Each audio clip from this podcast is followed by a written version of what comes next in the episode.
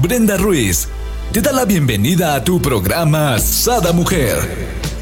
Brenda Ruiz e invitados te harán pasar un rato agradable con temas de interés, información, vivencias, experiencias de vida, tips y consejos para vivir más plena y consciente. Sada Mujer con Brenda Ruiz.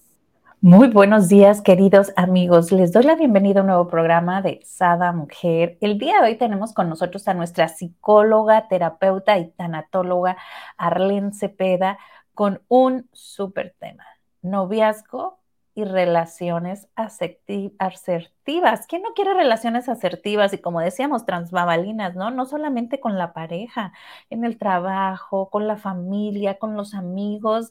Bienvenida, mi querida Arlene. Hola Brenda, un gusto escucharte, un saludo afectuoso para ti, para todos nuestros radioescuchas. Y eh, un tema que nos han solicitado mucho de cómo mejorar la comunicación, establecer mejores relaciones, como bien dices, no solo de pareja, sino poder tener relaciones adecuadas, pues es algo de mucho interés eh, la mayoría de las relaciones inician generalmente con esta parte donde nos identificamos y todo se vuelve muy bonito. Y en el noviazgo principalmente, ¿no? Eh, espejamos nuestra mejor parte, nuestra mejor cara, nuestros mejores eh, aspectos de nuestra personalidad. Pero a medida que van avanzando las relaciones, se empiezan a complicar. Y entonces las personas empezamos a cuestionarnos por qué si nos queremos tanto, principalmente en los vínculos familiares, empiezan a existir pleitos, conflictos, rupturas. Y todo esto eh, empieza a complicar eh, la vida de las personas, no entendiendo por qué o, o bien a bien esas razones que hacen que los vínculos amorosos se compliquen. Y bueno, hoy le vamos a dedicar un espacio a esas razones por las cuales los vínculos amorosos se complican y hay algunos aspectos a veces como muy manifiestos, la manera de comunicarnos, que ya lo hemos hablado en algunos otros programas, los estilos afectivos, ciertas características de la personalidad, pero hay otras eh, razones como más generales que no hemos volteado a ver y que son de suma importancia en la vida cotidiana, que hacen que de repente entremos en ese tipo de desencuentros en las relaciones. Y asertividad se refiere precisamente a tener la capacidad de decir sí o no en el tiempo adecuado y cuando no lo hacemos es cuando las relaciones se complican. Es aquí como saber poner límites, ¿no? Porque muchas personas no sabemos poner límites y cuando llegamos a poner ese límite es cuando ya estamos hasta acá, entonces sale con un enojo, ¿no? Sí, eh, la asertividad se refiere precisamente a esa capacidad de decir sí o no de una manera atinada Eh, de manera adecuada sin lastimar a la otra persona, porque muchas veces cuando decimos algo que no y ponemos límites, em, las personas eh, pueden sentirse heridas, sobre todo las personas o personalidades que hemos hablado que son ilimitadas, que no tienen conciencia de que nuestro no es válido. Hay ciertos perfiles de personalidad hemos hablado, los obsesivos, ciertas eh, personalidades que cuando tú les dices no, ellos lo viven como un rechazo o se pueden enganchar de una manera obsesiva, sobre todo si es una relación de pareja, y no entender ese no de manera adecuada. Entonces, la asertividad es la capacidad de decir sí o no, respetando esa parte de la individualidad para poder tener relaciones sanas, adecuadas y no decir un sí cuando no quieres o un no y pasar tus propios límites psicoafectivos, o sea, tener una relación que te esté desgastando, ya decíamos, no nada más amorosa o de pareja, muchas veces por no decirle sí o no al hijo, a la mamá, al vecino, a tus vínculos, por pena, por necesidad de ser aprobado, por pensar que si tú dices eh, lo que realmente eh, quieres o lo que no quieres, eso va a generar un rechazo social.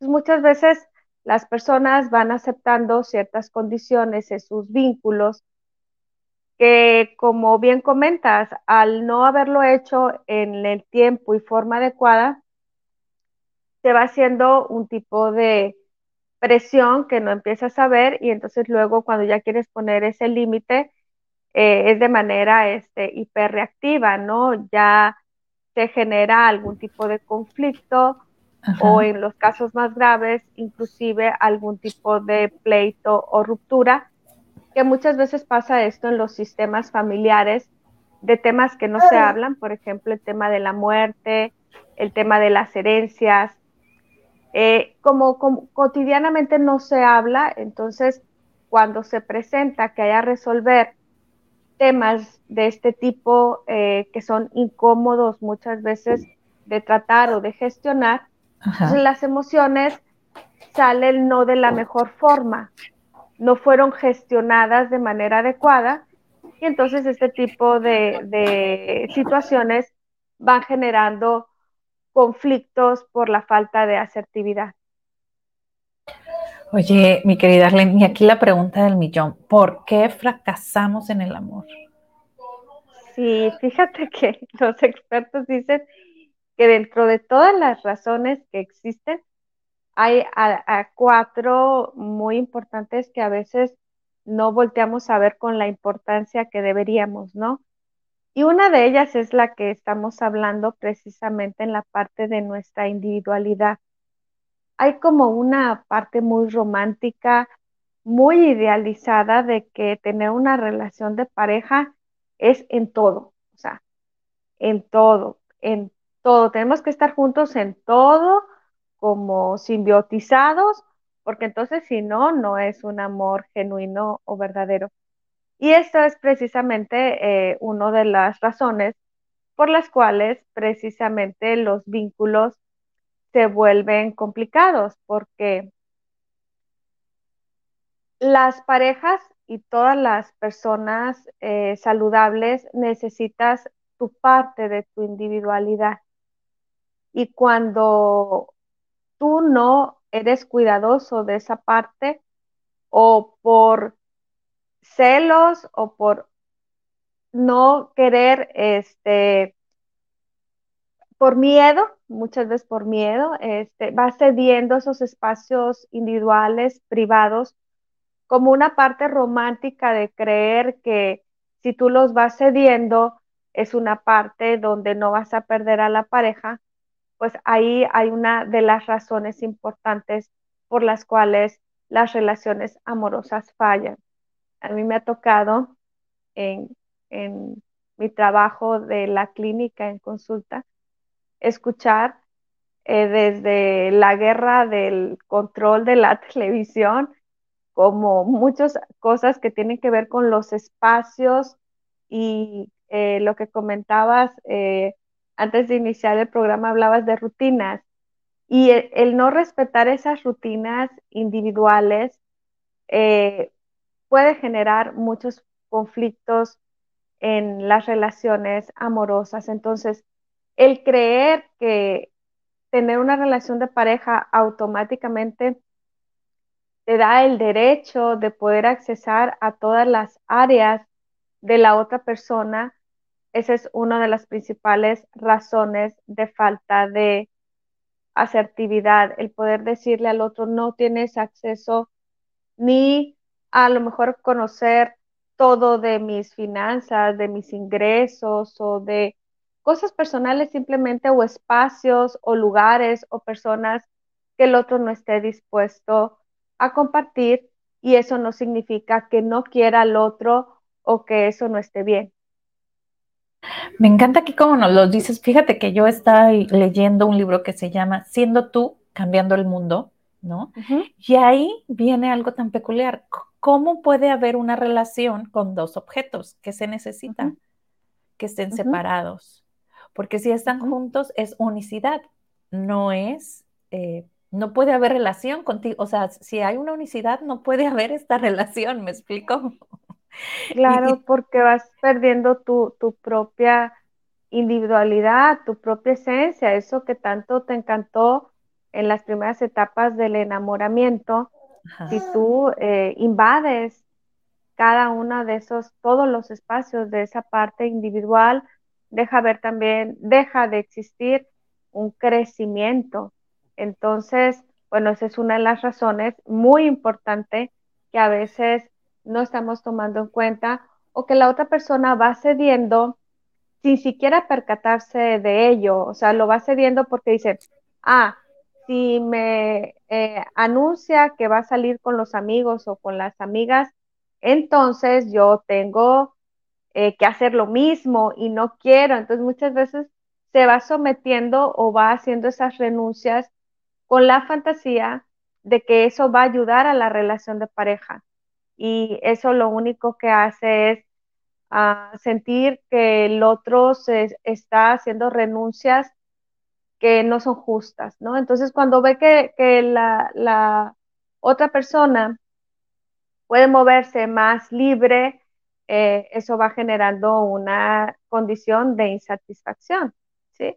Al final, la parte principal que nos hace relacionarnos de manera atinada con alguien es precisamente respetar su individualidad. Y como decía, no nada más en la relación de pareja, en en, en las relaciones eh, con las demás personas, cuando nosotros entendemos que el otro puede eh, no querer algo que nosotros eh, queremos para él y puede ser muy bueno, pero tiene su derecho muy válido de decirnos que no.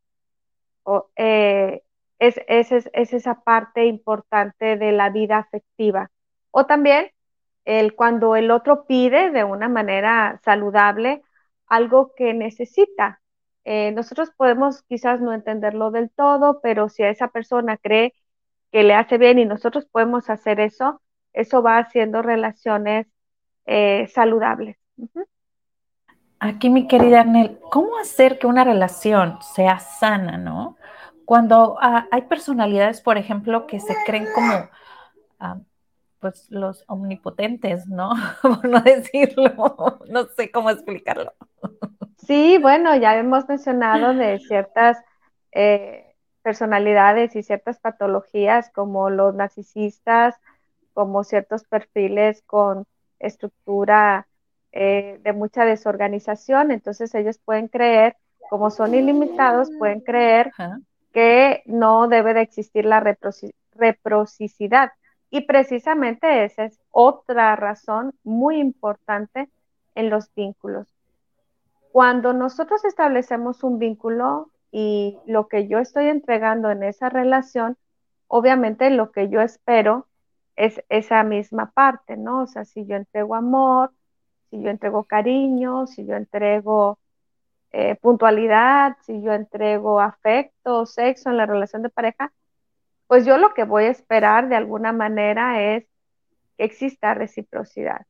Pero si en, los vínculos eh, que establezco yo solo me vacío, entrego, entrego y no recibo lo mismo, esa falta de reciprocidad es una razón muy importante que se ha encontrado que complica bastante los vínculos. Porque por más saludable que tú estés por más buena autoestima que tú tengas, si tú tienes una relación donde nada más estás dando y lo que recibes no es equitativo, porque también pasa lo siguiente, yo puedo entregar algo, pero lo que recibo no es equitativo. Eh, yo no puedo dar amor y recibir desamor o indiferencia no, en la pareja no puede ser que uno solamente entregue gratificación sexual y el otro sea indiferente ante eso. En las relaciones de los padres y los hijos es lo mismo. El padre, claro que tiene una expectativa con el hijo y le explica el hecho de ser tu padre, yo hago o madre, hago tales y cuales cosas, yo espero esto de ti. Entonces, esas razones precisamente, al no comunicarlas, se ha encontrado que esta falta de asertividad al decir lo que tú esperas en el vínculo del otro es lo que confunde a las personas y entonces las personas muchas veces llegan a consulta, bueno, cuando afortunadamente eh, tienen esta conciencia de decir, ¿por qué si yo doy eh, algo bueno a mis amigas, a mis amigos o a mis eh, a mi esposo, esposa, pareja, porque lo que yo estoy recibiendo siento que no es lo que merezco. Entonces aquí entra esta parte de falta de comunicación, cómo lo comunica, lo comunica, le dice a los demás lo que realmente espera de ellos en su vínculo, establece límites, dice algo que, que no le conviene, que sí, nada más por esa necesidad de aprobar. Entonces, va a la reunión familiar cuando a lo mejor está muy, muy agotado, muy cansado, cuando a lo mejor lo saludable sería decir, en esta ocasión no puedo. Y eso sería más, más, más sano. Entonces, ese es un ejemplo de cómo muchas veces nos vamos sometiendo a ciertas situaciones o ciertos eventos, aún sabiendo que eso no es lo mejor o lo más adecuado para ti. Entonces, cuando una persona se somete muchísimo a ciertas condiciones frustrantes, entonces después va a replicar eso mismo porque no se está priorizando. Y el amor, hemos, hemos dicho, va a partir siempre de cómo ese, ese vínculo contigo mismo, cómo me comunico. Si yo no identifico mis propias necesidades y no resuelvo lo que yo necesito, pues va a ser difícil poder establecer un vínculo de equidad donde esté satisfecho la otra persona en mi relación conmigo, ¿no? Si yo estoy satisfecho, si no vivo frustración, si aprendo a hacer una buena este, relación conmigo mismo, misma, eh, respetando mi descanso, lo que pienso, lo que siento, aún sea muy diferente lo que pueda pensar el otro. Entonces coincidir, principalmente en el tema de pareja, en lo que coincidimos y en lo que no somos afines, podernos respetar y respetar esos espacios individuales. Bueno, pues si a mí me gusta leer y al otro no le gusta leer, pues lo voy a llevar a un círculo de lectura, o sea, y no voy a estar este, queriendo que se involucren todas las actividades, hobbies, pasatiempos, si no es su deseo y puede no gustarle.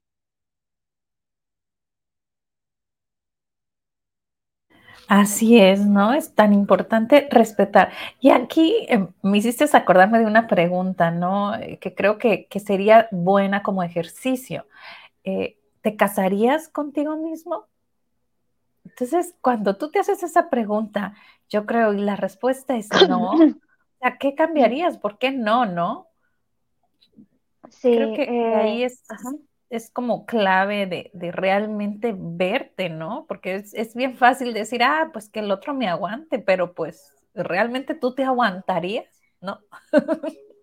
sí, ¿cómo, cómo es, perdón, cómo es ese vínculo como dices, principalmente contigo, eh, se va a ver reflejado en los demás. Hay personas que por querer ser aceptados, esto que ya hemos hablado sobre la necesidad neurótica de aprobación, donde me someto de manera desmedida a pesar del cansancio físico, a pesar de hacer muchas renuncias personales someterse a cualquier vínculo, decíamos, no nada más de pareja, laboral, eh, algún vínculo este, de amistad, si esa relación no es de equidad y no va eh, de, de, una manera donde haya una parte donde yo sienta que eso que yo entrego regresa, ahí ya estamos hablando de falta de asertividad.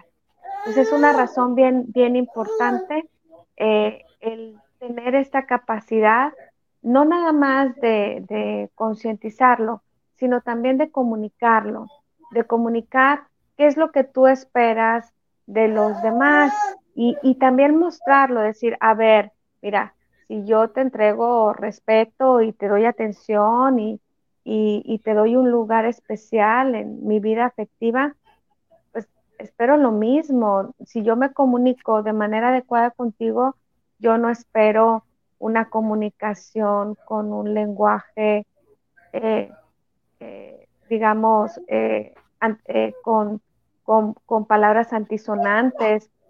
No, yo te doy esto y espero esto.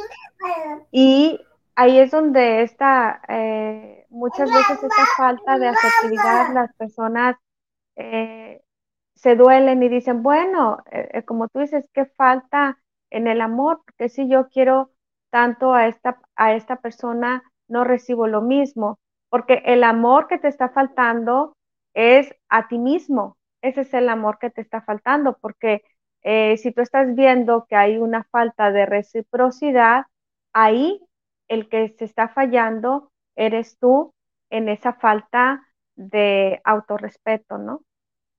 Así es. Y por aquí sé que tienes por ahí algunos estilos afectivos negativos. ¿Qué quieres que nos vayamos ya a ellos? Sí, eh, eh, existen algunos estilos de vida eh, afectivos inadecuados, ¿no? que por más que se los señales, este tipo de, personalidades, ya hemos hablado, pues no tienen este nivel de conciencia, ¿no?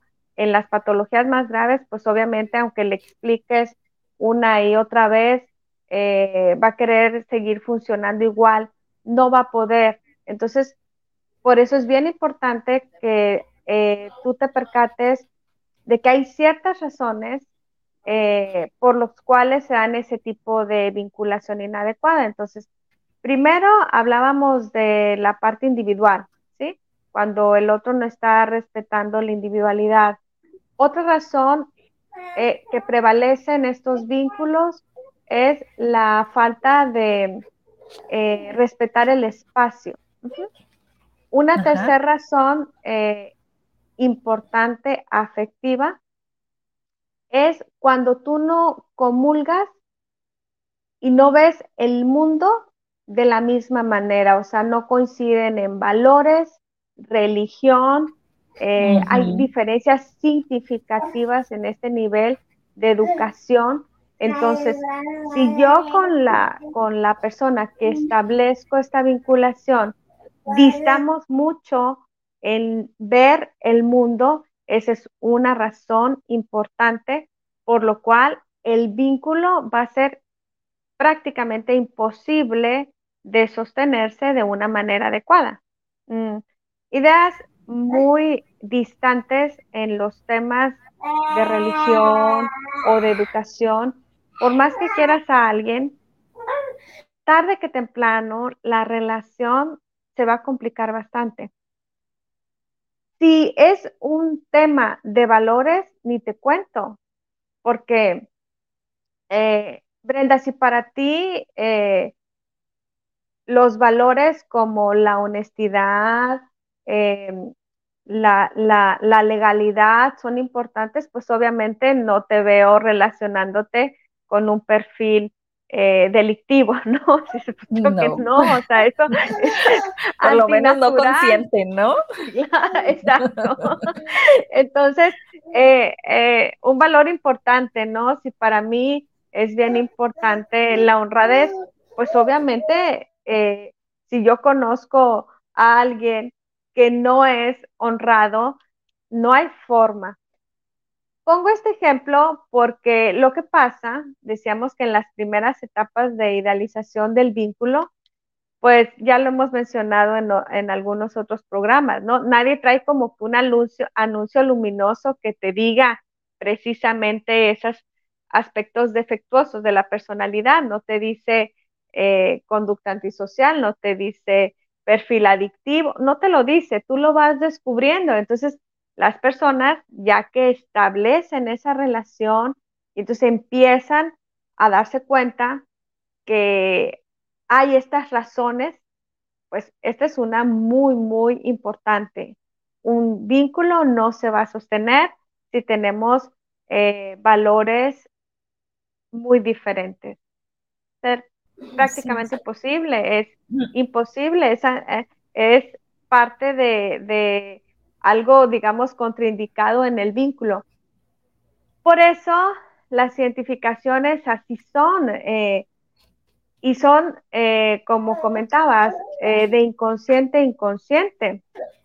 Las personas nos identificamos con personas que somos afines a nuestros valores, a nuestra manera de pensar, nuestra manera de ver el mundo, y entonces es como nosotros vamos eh, haciendo nuestra vinculación. Aquí el tema es que en el, en, el, en el tema del amor muchas veces cuesta ya cuando te percataste, cuesta soltar ese vínculo porque existe lo que ya hemos mencionado sobre la química del amor, la atracción, el deseo, la gratificación sexual. Entonces empieza esta fantasía que aunque estás viendo que la relación no es saludable, muchas veces las personas se quedan enganchadas en vínculos inadecuados. Ya, por aquí tenemos dos preguntas. Nos dice mi querida Leti, saludos Leti, dice, ¿qué opinan del juego de golpecitos y nalgadas en, el, en los noviazgos? Antes de que nos contestes, mi querida Arlene, por ahí tenemos un programa de la armonía en el noviazgo. Creo que hablamos de eso, se los dejo aquí en comentarios, pero dinos. Dinos, Arlene. Oh, hola Leti. Sí, en el, en el programa de Armonía en el Noviazgo hablamos en la primera parte sobre el ciclo de violencia y eh, cómo eh, anular eh, los vínculos este, violentos, ¿no? Esto de normalizar la violencia no solo física, verbal, como comentábamos, claro que no va a llevar a un buen vínculo. Cuando vas pasando los, los eh, límites psicofísicos, eh, tarde que temprano eh, el vínculo se va a complicar. si tú pasas esos límites, primero es una nalgadita, primero es jugando, pero si tú no pones un límite adecuado, generalmente, pues ese es un indicador inequívoco de una personalidad con ciertos eh, carga de agresión y rasgos eh, de sadismo. Y podrán decir, bueno, pero es como una nalgada inocente o es, eh, es algo este, que era de juego, ¿no? Alguien que pasa el límite nos da un indicador bien importante. Es como cuando las personas hablábamos en el lenguaje, se dan permiso de utilizar un lenguaje violento. Eh, hay estudios muy serios, científicos, que nos indican que cuando alguien pasa las líneas a través del lenguaje, después lo que sigue es la violencia física. Mira, por acá también nos dice, dice, mi abuela decía juego de manos, juego de villanos. Mi papá nos decía eso y no en el noviazgo, nos decía eso entre hermanos, ¿no? Cuando empezábamos entre hermanos a que si le avent... o sea, ya que nos tocábamos entre hermanos, decía juego de manos, juego de villanos. Y sí, o sea, muy clavada tengo yo también, Leti, ese, e, ese, pues, ¿qué viene siendo? Como dicho, lema por acá nos hace otra pregunta, Alen. Dice, otra pregunta, cuando ya existe una relación con afines diferentes y ya hay una familia, o sea, hijos, hay como atenuar, a, aturar, mm, como actuar, creo que decía, ¿no? Bueno, eh, como comentábamos, eh, las parejas al inicio no muestran todos los aspectos, ¿no? Todos de manera inconsciente, natural, vamos a querer mostrar nuestra mejor versión de nosotros mismos y a medida que va avanzando la relación, pues se va cayendo esta parte y va saliendo el verdadero yo, por así decirlo, ¿no? En la vida cotidiana, eh, al tener eh, los estrés de la vida cotidiana, se van bajando las defensas y entonces va saliendo la verdadera personalidad, cómo eres tú cuando te enojas, cómo eres tú cuando hay que gestionar las emociones como la frustración, la ira, eh, las eh, emociones, digamos, inadecuadas. Entonces, ¿qué hacer? Bueno, si yo ya descubrí que hay ciertos aspectos de la personalidad del otro, como el ejemplo que mencionaba Leti, ¿no? Si yo ya me di cuenta que es golpeador, o sea, o yo ya me di cuenta que eh, es impulsivo, o sea, no contiene el impulso y cuando quiere resolver las cosas las resuelve así a través de, de manotazo o a través del golpe. Bueno, es un patrón que aprendió, no es la mejor forma de gestionar la emoción. Entonces, ¿qué hacer? Sobre todo cuando ya tienes una familia, porque los hijos van a replicar por aprendizaje social lo que ellos están viendo, cómo nosotros resolvemos nuestras frustraciones del día a día, cómo gestionamos las emociones, eh, cómo resolvemos cuando tenemos un conflicto de pareja. Entonces, ¿qué hacer? Pues eh, ya hemos recomendado, la psicoterapia es una muy buena opción de aprender a manejar y gestionar las emociones de una manera adecuada. Eh, cuando se vivió en un ambiente eh, poco saludable o en relaciones inequitativas, se tiende a reproducir ese patrón de manera psicológica como algo que técnicamente llamamos identificación con el agresor. Muchas veces replicamos muchos de los patrones aprendidos y no somos ni conscientes de que esa no es una forma adecuada. Entonces, cuando nos estamos percatando que la pareja, en este caso el padre, eh, ya hay hijos, el, el padre de familia, está teniendo ciertas conductas o acciones no sanas para el grupo familiar, pues eh, la psicoterapia es una herramienta. Otra herramienta es esto que hacemos, eh, los temas de autoayuda, el trabajo en, la meditación, el trabajo a través de, la eh, pertenecer a un grupo este, religioso, estar vinculado a una iglesia, a una comunidad, trabajar también en la psicoterapia de pareja. Podemos recomendar algunos libros también de cómo aprender a gestionar este tipo de, de emociones en el tema de pareja, porque el otro puede no ser consciente de que lo que está haciendo está afectando al grupo familiar. Así es. Y importantísimo buscar, ¿no? Eh, terapia con los expertos. Por aquí les estoy dejando en comentarios el WhatsApp de mi querida Arlene Cepeda, porque bueno, tiene en mil diplomados, ¿no? Diplomas y certificaciones y estudios y sigue estudiando y sigue estudiando.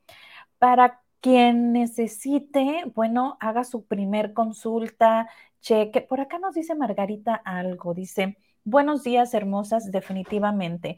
Nunca, nunca subestimes los focos rojos. Después del primer grito, después del primer golpe, vienen más. Importante no minimizar cualquier agresión. Así es, con nuestra queridísima Arlene tenemos muchísimos programas al respecto. Los que son más afines se los puse aquí en comentarios por si no los han visto, chequen ahí el, nombre del programa y si les jala, échense un vistazo porque la verdad da, este, da un panorama muchísimo más amplio y también siéntase libres de mandarle un WhatsApp, ¿no? Y, y, ahora sí, pues pedir su consulta. Dice, muchas, muchas veces también hay mujeres agresivas. creo que es, ¿verdad? Sí, claro, definitivamente no es de género. De hecho, tenemos ahí un programa también de, de las mujeres, ¿cómo se llamaba? Estaba altamente peligrosas. Altamente Siete perfiles Exacto. muy identificados Oye, me de personalidades de mujeres altamente peligrosas. A veces hacemos esta mención, como dices, de género porque prevalecen más eh, en los varones o en las mujeres cierto tipo de perfiles eh, más complicados, ¿no? Pero claro, eh, la violencia o los rasgos este, de sadismo no son exclusivos ni del género masculino, ni, ni femenino, ni, o sea, no son exclusivos, este, eh, los estudios indican que pueden eh, prevalecer en, ambos. Yo recuerdo ahorita que comentas sobre los estudios de especialidad eh, que preguntábamos cuando yo estudiaba maestría en clínica, era una pregunta que nosotros le hacíamos a los expertos del Instituto de Sexología acá en Ciudad de México. Y el encargado del departamento nos eh, capacitaba con instrumentos, digamos, psicométricos de cómo poder este, medir, digamos, el nivel de violencia que puede, eh, hasta dónde es normal en el jugueteo, sobre todo en lo sexual, ¿no? Hasta dónde es válido o no válido. Entonces, una de las preguntas que hacíamos en aquel tiempo como estudiantes era, es que no le vamos a poder aplicar psicométricos a alguien. O sea, ¿cómo podemos saber en, digamos, en la vida cotidiana? Es una pregunta muy válida la que hace Leti. Yo recuerdo que todos teníamos esa, esa nos cuestionábamos eso, ¿no? O sea, ¿hasta dónde puedo saber si a mí este, el novio este, muerde o, o, juega, hasta dónde es, es esta agresión eh, con connotación sexual válida, sana, y cuando ya es, este, preocúpate porque quién sabe que siga, ¿no? Sí. Claro, ahora sí que ahí en cuanto a lo sexual, yo creo que es punto y aparte porque en gusto se rompen géneros, ¿no? Hay las que nos gustan, que a lo mejor que, que te muerdan o que te nalguen, o que, y hay a las que no, o sea, no, todo suavecito, ¿no? Entonces ahí sí yo creo que depende de hasta dónde, ahí depende mucho la comunicación, ¿no? Yo creo que la base importante es la comunicación, hasta dónde tú estás cómoda con, ¿no? Bueno, él decía que había una regla de oro, aún estuvieras cómodo. Eh, porque decía, tú puedes, el otro puede estar muy cómodo y puede tener un, umbral alto al dolor, pero eh, nosotros hablábamos de la parte sana, ¿no? Eh, hablando de la parte psicológica sana, ¿no? Entonces decía, no, si, si, si el otro puede ser muy masoquista, por así decirlo, te puede decir, golpéame y, y, lastímame, pero no porque el otro te lo pida, significa que tú lo vas a hacer. Entonces él nos hablaba de una regla de oro y él decía que la regla de oro eh, era precisamente cuando tú puedes eh, lastimar o poner en riesgo físico al compañero. O sea, aunque el otro te lo pida, eh, esas cosas como arriesgadas o esas cosas donde ya está poniendo en riesgo su salud, ahí es el límite. Eh, en asfixia decía él, en, eh, eh, bromeaba y decía una cosa es que te diga como que muérdeme la oreja y otra cosa es que te quiera quitar la oreja, ¿no? Entonces, esta parte, el límite en la parte física es ese, cuando pones en riesgo al otro aunque el otro quiera, ahí no es válido.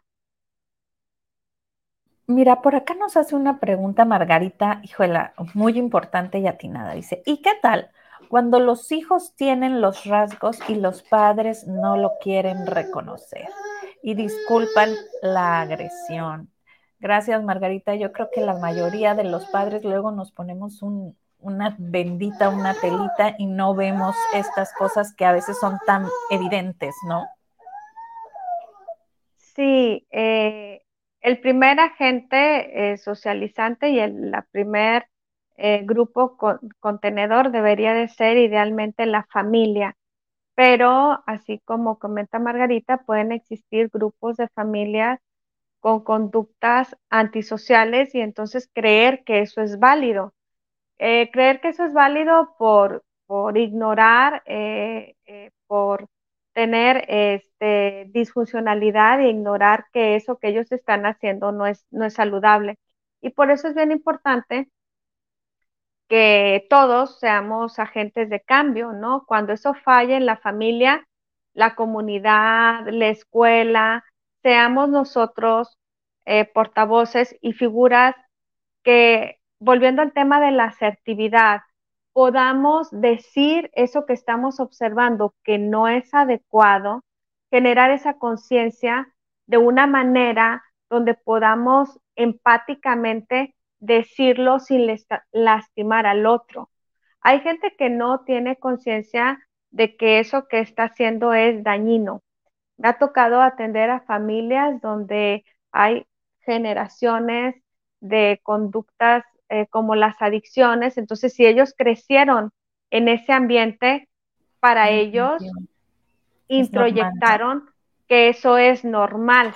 No hubo alguien que les eh, dijera eh, que eso es inadecuado, porque tuvieron a lo mejor abuelos o padres que crecieron en ese entorno. Igual ahorita lo que hablábamos con el, la conducta violenta. Si eh, se creció en una familia con condición de violencia, se cree que hablar con groserías o lastimar al otro físicamente es, es normal. ¿sí? Así es. Y nos vamos al otro tipo que viene siendo el amor paranoico vigilante, amor desconfiado. Ay, ay, ay. Bueno, pisamos algunos callos. hablamos que existen ciertas este, razones eh, por las cuales se establecían estos vínculos, ¿no? Pero independientemente de estas razones, hay ciertos perfiles de personalidades que su manera de relacionarse en el amor es, por así decirlo, defectuosa. O sea, hagas lo que hagas, eh, no, no vas a salir bien librado. Y uno de ellos es este perfil, el, el paranoico. Es muy difícil, obviamente, tenerlo contento porque siempre que cuestiona o te pregunta algo, aunque tú le des, es más, si le das más información detallada, siempre te va a hacer sentir como que tú estás traicionando el vínculo o eres culpable o algo escondes. Entonces, este es un tipo de perfil donde relacionarnos de manera este, amorosa em, con esta persona es muy difícil.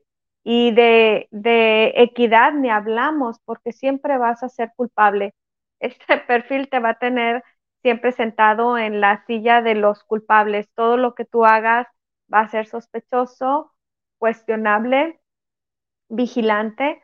Entonces, este es uno de los perfiles que definitivamente ocupa este, estar en psicoterapia. Aquí Gabriel trae una buena charla al respecto, ¿no? y vámonos al siguiente, mi querida Arlene, que dice mm, estilo pasivo agresivo. Hijuela. Hijuela, es que ves el nombre y yo no te imaginas, bueno, cierta situación con cierto, ¿no? Familiar o con cierto eh, este, empleado, ¿no? Puede ser hacia así o puede ser hacia arriba, cierto jefe, ¿no? O sea, realmente estos estilos puedes vivirlos en cualquier tipo de relación, ¿no? Sí, eh, estar cerca de una personalidad así eh, no va a sacar tu mejor versión de ti. y si es en el amor, muchas personas llegan a consulta y dicen, Arlen, pero es que no sé qué hice porque no hice nada. Entonces cuando tú les dices, exacto, no está haciendo lo que le toca hacer en una relación amorosa, no está haciendo nada, es que se enoja y yo no hago nada. Sí, no, no lleva dinero, no hace las eh, no cumple con las funciones que debe de cumplir en, eh, en, el entendido que van implícitas en, un vínculo sano, en el intercambio del el afecto y en el intercambio de todo lo que comentábamos, ¿no? Del espacio y muchas cosas que deben de existir en un intercambio en la vida afectiva. Entonces, quien está con una personalidad así se vuelve realmente desgastante. Es como tener paciencia de Mahatma Gandhi, ¿no? Es como que esperar de manera pasiva a ver si el otro este, eh, cambia, ¿no? Porque no está dispuesto a hacer nada o prácticamente nada. Quien está cerca de un tipo de personalidad así sabe lo exasperante que puede llegar a ser y que entonces el que actúa el impulso, porque es el que reclama, el que eh, pide o exige, entonces termina siendo víctima de, la pareja, ¿no? Entonces, eh, este tipo de perfil tiene pues un pronóstico difícil, eh, no solo en el amor, en todos los vínculos, porque a nadie le gusta andar cargando con una persona que no hace lo que le toca hacer. Ese es un tipo, eh, ya lo hemos mencionado en algunos programas anteriores, que este perfil cae dentro de las violencias invisibles, ¿no? Y él mismo, al abandonarse en lo que necesita, está siendo este hostil con él mismo, ¿no? Porque al no hacer lo que tú toca, lo que te toca hacer para poder atraer y tener a una pareja o, un, o vínculos este, saludables, ¿no? Si no hago lo que me toca hacer, eh, estoy de manera pasiva esperando que todos los demás siempre me rescaten o hagan cosas por mí o no voy a la acción, no, no gestiono, no hago las cosas que me toca hacer.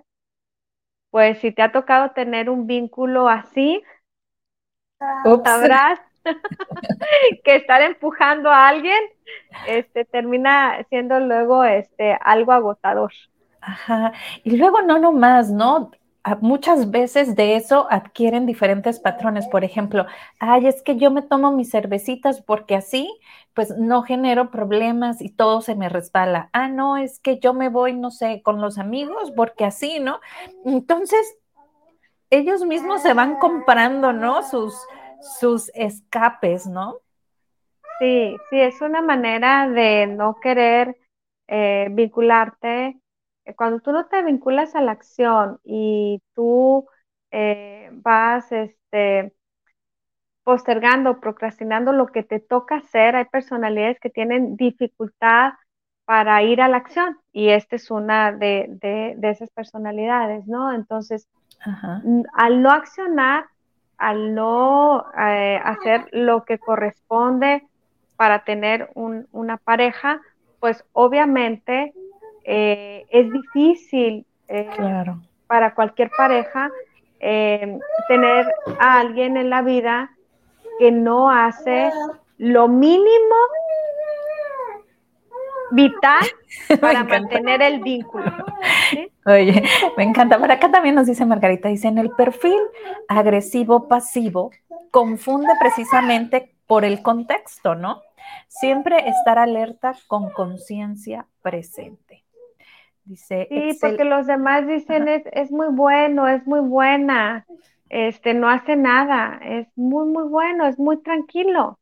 Este, ¿por qué lo tratan mal? O sea, ¿por qué le hablan de una manera inadecuada o porque los demás se desesperan porque no hace lo que, lo que corresponde, ¿no? Entonces, claro, este, si tú no haces lo, lo que te toca, eh, que aquí ya habíamos mencionado también, hay que eh, hacer este, esta observación. Eh, muchas veces puede ser que esa forma pasiva no necesariamente tenga que ver con un tema de actitud, también decíamos que puede ser un cuadro depresivo y que ahí hay que observar y que se ocupa un tipo de valoración médica, porque muchas veces este desgano o esta falta de interés, eh, no nada más en el amor, o sea, una falta de interés en las actividades de la vida cotidiana, puede ser un, un indicador de estar en la primera fase de un cuadro depresivo. Así es, mira, por aquí nos dice Margarita, excelente programa, muchas gracias a las dos por despertar conciencias. Nos dice Leti, Gabriel tiene la razón, y eso que le apague el micro, ¿no? Oye, ¿para qué sé que existen cuatro razones importantes antes de despedirnos para dejarnos a todo mundo aquí pensando? Sé que existen cuatro razones importantes porque las parejas pierden el vínculo saludable. Existen más razones, obviamente, ¿no? Eh, aquí este, mencionamos cuatro que muchas veces pasan inadvertidas, ¿no? El, respeto al espacio vital, el respeto a esta parte de eh, lo que compartimos. Eh, a veces se nos olvida voltear a ver si somos afines, decíamos, en nuestros valores, en nuestras creencias.